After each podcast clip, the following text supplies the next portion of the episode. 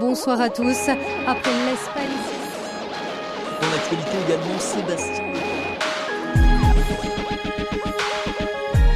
Reflet d'actualité. Une approche chrétienne de l'actualité de la semaine. Dangereux et irresponsable avec le pasteur Gétro Camille.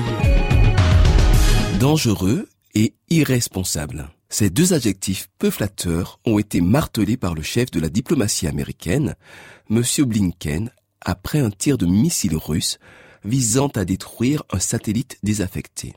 Plus de 1500 gros débris ont été générés, mettant en danger la vie des cosmonautes travaillant à bord de la station spatiale internationale qui orbite à proximité de ce nouveau champ d'objets géocroiseur. De semblables tests ont déjà été menés par quatre pays, la Russie, l'Inde, la Chine et les USA. La Russie a reconnu l'action, mais dénie tout risque pour l'exploitation civile de l'espace par l'entremise de son ministre des Affaires étrangères, Sergei Lavrov. Il aurait pu rajouter, comme certains présidents de la République de ma connaissance, ouvrez les guillemets, s'ils ne sont pas contents, ils savent où nous trouver, qu'ils viennent nous chercher. Fermez les guillemets.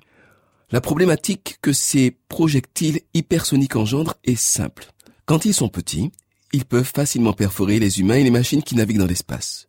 Mais quand ils sont gros, ils peuvent percuter un autre gros objet et générer de nouveaux débris qui iront eux-mêmes tôt ou tard percuter autre chose et ainsi de suite. En parallèle de cela, il faut savoir que la société SpaceX a déjà envoyé plus de 1600 satellites de communication dans l'espace et entend en envoyer encore 40 400. Interpellé sur le sujet de la pollution physique et visuelle de l'espace, Elon Musk a balayé le problème en déclarant notamment Mes clients pourront faire tout ce qu'ils veulent avec Internet, comme moi je fais tout ce que je veux. Existe-t-il une législation qui empêche d'envoyer des satellites ou d'en détruire dans l'espace? Nullement. Elle est embryonnaire en tout cas et nullement contraignante. Il y a-t-il une loi qui m'interdise d'utiliser Internet satellitaire? Non plus. Alors, je n'ai pas à répondre devant quelque juridiction que ce soit. Je n'ai pas à répondre de mes actes devant qui que ce soit. Je suis en ce sens juridiquement irresponsable. Non pas dans le sens médical du terme, mais par défaut. Bien sûr, ce mot a une toute autre signification dans la bouche d'Anthony Blinken. Inconséquent, immature, imprévoyant, inconsidéré, écervelé, et ainsi de suite. Mais pour ma part, je souhaiterais utiliser un autre terme pour qualifier l'attitude de ces grandes puissances, aussi bien que de ces simples individus, dont je fais partie, dont vous faites partie pour la plupart, décomplexés, sans mauvaise conscience. Comme beaucoup d'entre vous, j'utilise le streaming vidéo pour regarder un film, j'utilise également le stockage en ligne pour mes fichiers, mes photos de vacances, et tout cela me semble d'autant plus normal que tout le monde le fait. Et qui va m'attaquer en justice pour avoir regardé un documentaire? Personne. Personne? Vraiment? Eh bien, si. Il y a au moins une entité qui non seulement va me demander des comptes pour ce que je fais, mais également sanctionner mes actions comme celles de tous les hommes. Et cette entité, c'est la planète Terre.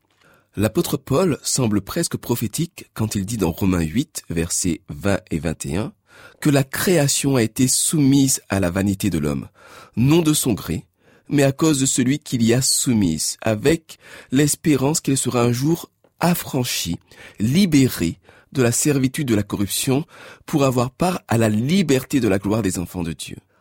Mais avec la création, je ne peux pas me cacher derrière l'absence de cadre juridique, ni diluer ma responsabilité dans la foule des anonymes qui agissent comme moi.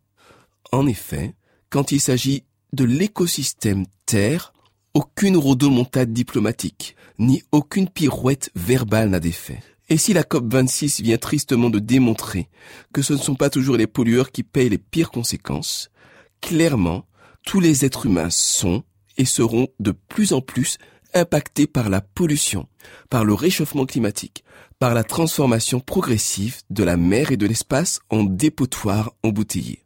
Paradoxalement, ça n'est pas que négatif. Si la misère croissante d'une partie de l'humanité ne nous incite pas à changer, si la conscience écologique mondiale naissante ne le fait pas non plus, pas plus que les reliquats de moralité de nos pays occidentaux, la planète, elle, saura bien nous y conduire, contraints et forcés.